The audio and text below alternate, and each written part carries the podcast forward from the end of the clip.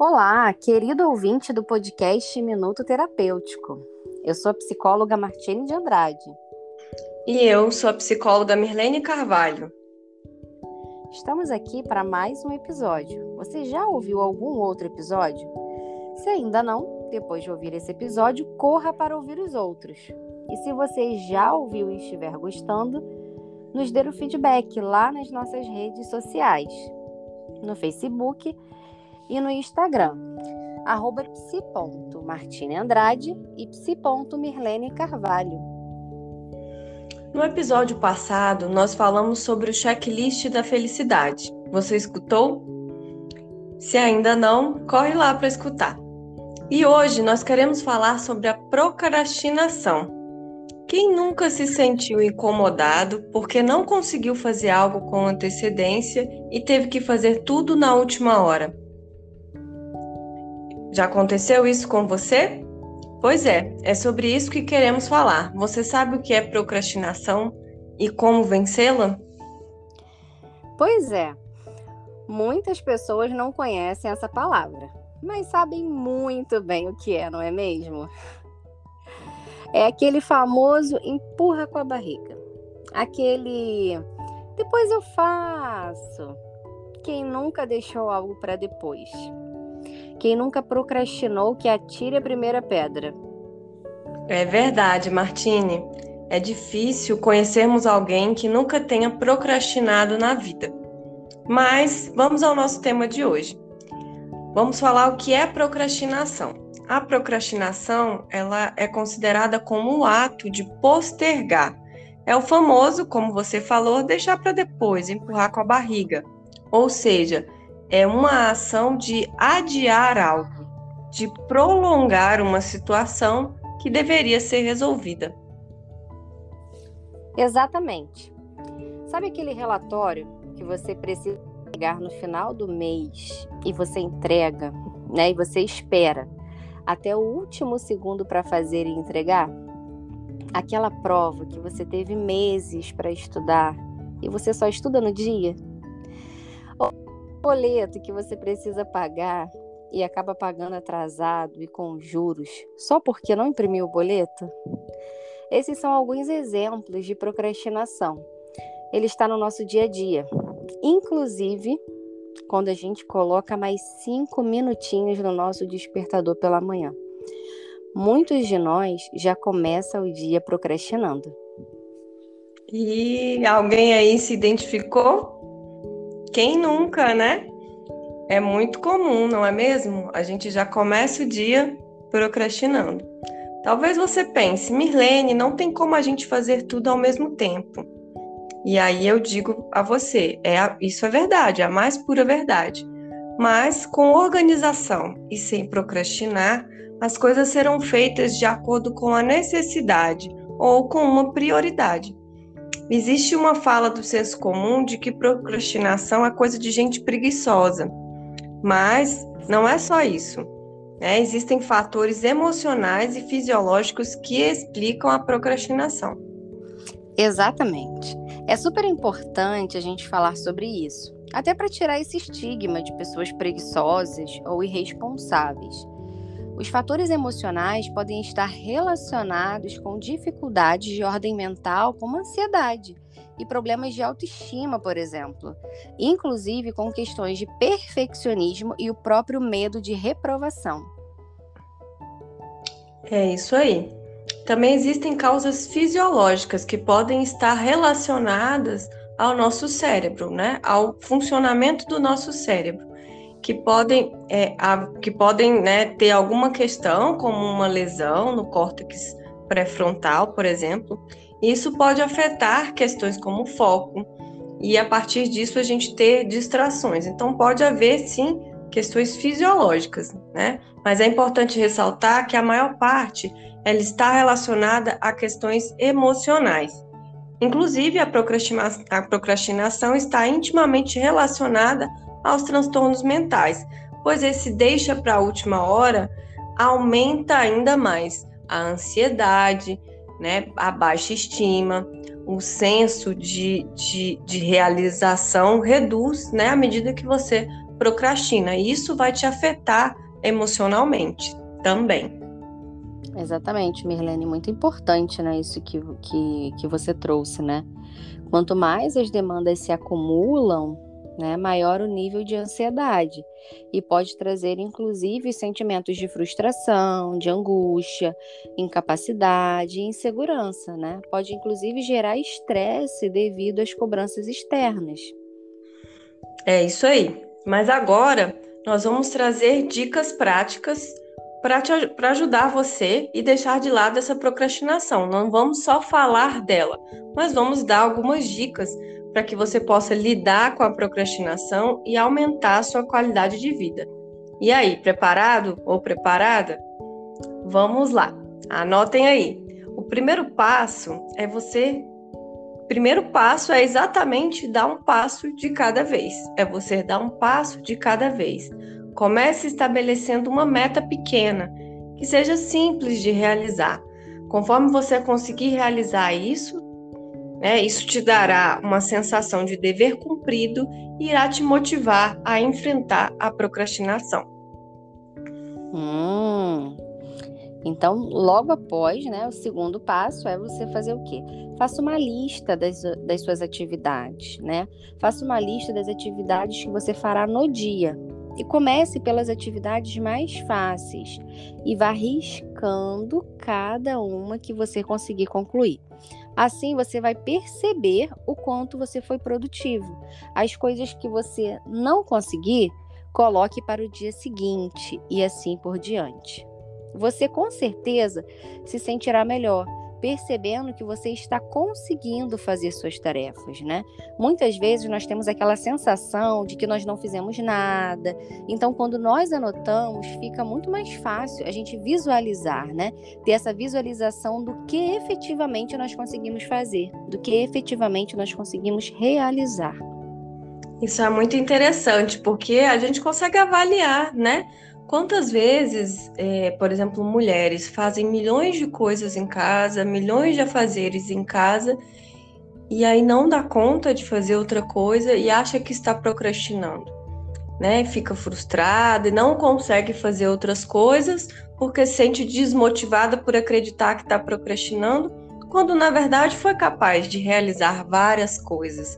Né? Então essa dica de anotar o que a lista do que você tem que fazer, do que você fez, é, fazer esse cheque é muito interessante porque você consegue visualizar, você consegue ver o que você fez e o que você não fez, e a partir disso se motivar.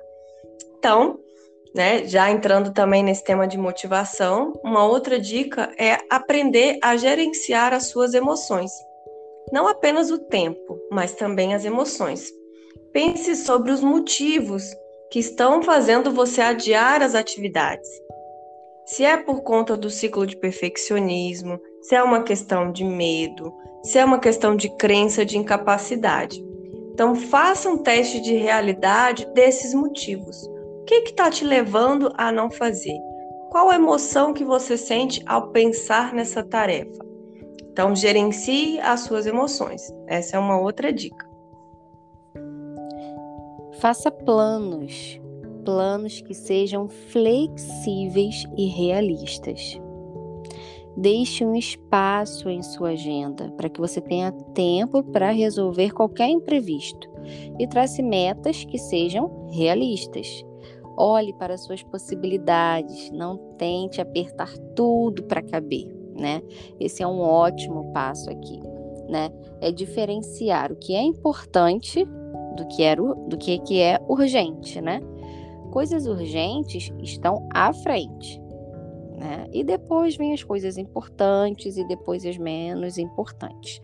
É, vou trazer um exemplo aqui, porque muitas vezes a gente coloca uma meta que é irrealista. Às vezes a gente quer colocar assim, ah, vou levantar às 5 horas da manhã. E aí coloca uma atividade 5, uma atividade 6, uma atividade 7, uma atividade 8, uma atividade 9, uma atividade 10, só para de meio-dia uma para almoçar. E aí a última atividade, 10 horas da noite, só para às 11 para dormir. E aí acontece qualquer imprevisto, bagunça toda a rotina e aí a pessoa não consegue fazer nada e aí bagunça todos os outros dias e aí fica aquele motoeira de coisa. Então isso é uma meta irrealista, a gente não consegue dar conta de tudo.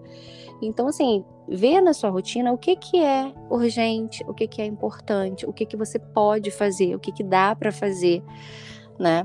Para que você tenha é, tempo também para os imprevistos, né? Tem aqueles dias que a gente se sente mal, e aí, se eu passar mal hoje, quando que eu vou fazer as coisas que eu planejei para fazer hoje? Eu vou ter que colocar para algum outro dia dentro da minha agenda. E aí eu preciso ter esse horário vago. Eu preciso ter horário vago para fazer é, a minha atividade mental. Eu preciso ter um horário vago para cuidar da minha saúde física, para cuidar da minha saúde espiritual, né? Então, assim, para descansar, para cuidar da família. Então, eu preciso fatiar o meu tempo. Fazer nada, né, Martine? Exatamente. Então eu preciso fatiar o meu tempo para organizar, para ter tempo para isso tudo. Então por isso que a gente fala de colocar uma meta realista, porque a gente coloca muitas vezes uma meta irrealista, a gente não consegue é, fazer, porque justamente por ser irrealista, e aí vem aquela sensação de que eu não dou conta, mas a gente realmente não vai dar conta, porque ela é irreal. Gente, a gente não está no mundo da Disney, né? No mundo ideal, nós estamos no mundo real. Então, como nós estamos no mundo real, somos pessoas reais, nós precisamos de metas reais, né? Então, assim, vamos focar naquilo que é real, né? Então, vamos aqui trazer planos, metas, objetivos e rotinas flexíveis e reais, tá? Fica aqui a nossa dica.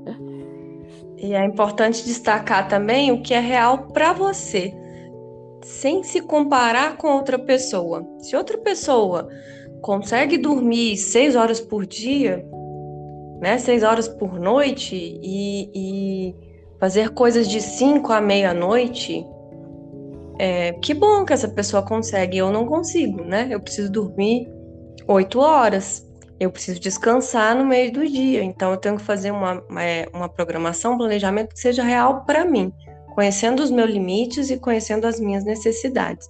Mais uma vez, a importância do autoconhecimento, é, da compaixão em relação a si mesmo, é, tudo isso que a gente já falou também em outros podcasts. Perfeito, Mirlene. Perfeita a sua colocação, excelente. Então, é, mais uma dica, né? Pode parecer até óbvio o que a gente está falando, mas é preciso gerenciar o seu tempo. Isso que a gente está falando de organização, né? Organize suas tarefas por fáceis, por tarefas de média complexidade e de alta complexidade. Veja qual é o momento do seu dia que você está disposto. Quando estiver mais disposto, faça as tarefas mais complexas, já que elas vão demandar um pouco mais da sua energia. E as coisas de média complexidade, quando estiver um pouco, né, um pouco disposto. Isso vai te ajudar a utilizar a energia ao seu favor. É, mais uma coisa interessante, a gente tem um episódio também do podcast que a gente fala sobre higiene do sono, né? É, e também é interessante a gente saber que a gente tem janelas de sono também ao longo do dia. Então, todo mundo tem alguns períodos ao longo do dia que você sente um pouco mais de sono. Não é hora de dormir, mas é uma janela de sono. É, e isso faz parte do nosso ciclo vital. Então, por exemplo, eu, né, nesses horários assim de crepúsculo, né, de 6 horas, 7 horas da tarde, me bate um cansaço. Parece que começa a anoitecer, o corpo começa a perceber né? E aí vem esse momento de janela do sono, que é um momento que eu tô menos ativa. Então não adianta eu querer fazer uma tarefa de alta complexidade que exige muita concentração nesse momento. Então é um momento, por exemplo, que eu utilizo para fazer uma pausa, para comer alguma coisa, né? Para depois recarregar as energias para fazer algo que exige mais. Então, conheça também o seu corpo, como que ele reage ao longo do seu dia para fazer essa organização do tempo pensando nisso. Muito bom. E assim, nesses momentos que a gente precisa, né, de, de mais concentração, em que a gente precisa de uma maior produtividade, se a gente não deseja procrastinar, a gente precisa bloquear estímulos externos, né? A gente precisa colocar nosso celular no silencioso, Sim. A gente precisa muitas vezes desligar a internet, sim. Né? É, de repente, se a gente estiver aí né, em home office, desligar a televisão. Se uma música estiver tirando a nossa concentração, a gente vai precisar desligar. Claro que cada pessoa ela tem a sua forma aí de, de de, de lidar, né? Tem gente que gosta de trabalhar ouvindo música, tem gente que se distrai até com uma música, então cada um tem aí a sua, a sua forma de lidar, né? Então é importante cada um fazer a sua maneira, como a Mirlene mesmo já, já trouxe aqui, né? Essa questão, né? É importante a gente focar naquilo que a gente precisa fazer. Então, se você percebe que algo te distrai, retire as suas distrações perceba, se autoconheça, invista no seu autoconhecimento. Então, isso vai te ajudar muito a retirar essas distrações. Muito bom. E uma forma de vencer a procrastinação é fazendo, né? Por isso que é faça, comece no passo a passo. Então, comece a fazer. Não espere criar a vontade de fazer. A vontade vem à medida que você começa a fazer. Então, faça. E conforme a gente já disse também aqui em alguns momentos, é importante, essa é a última dica, que nós façamos pequenas pausas ao longo do dia. Que a gente também pense nisso, nessa necessidade de descanso, né? Isso irá nos ajudar a descansar e a recuperar a energia. Não precisa ser de muito tempo, pode ser uma pausa de 5 minutos, de 10 minutos, né? Se levantar, sair da cadeira, se movimentar um pouco. É, você pode aproveitar e beber uma água, tomar um cafezinho, tomar um suco, né? fazer algo que te deixa bem, se alimentar, porque isso é necessário. Você pode também, nesses momentos de descanso, fazer de 5 a 10 respirações, isso com certeza vai te oxigenar, vai te acalmar, e você vai ver como que essas pausas é, vão te ajudar a continuar no seu trabalho, naquilo que você quer fazer. E aí, vamos colocar todas essas dicas em prática? Vamos tentar? Né? Só podemos vencer a procrastinação enfrentando você tenha se beneficiado com este conteúdo. Compartilha com os amigos que possam se beneficiar também. Se você gostou do episódio de hoje, nos dê o seu feedback lá nas nossas redes sociais, no nosso Facebook, no Instagram, arroba psi.martineandrade, arroba Carvalho. Então, queridos ouvintes, por hoje é só e nós esperamos que você, por você no nosso próximo episódio e vamos começar os nossos dias sem reprogramar o nosso despertador por mais cinco minutinhos, né? Vamos começar o dia enfrentando a procrastinação. Essa é a dica de hoje.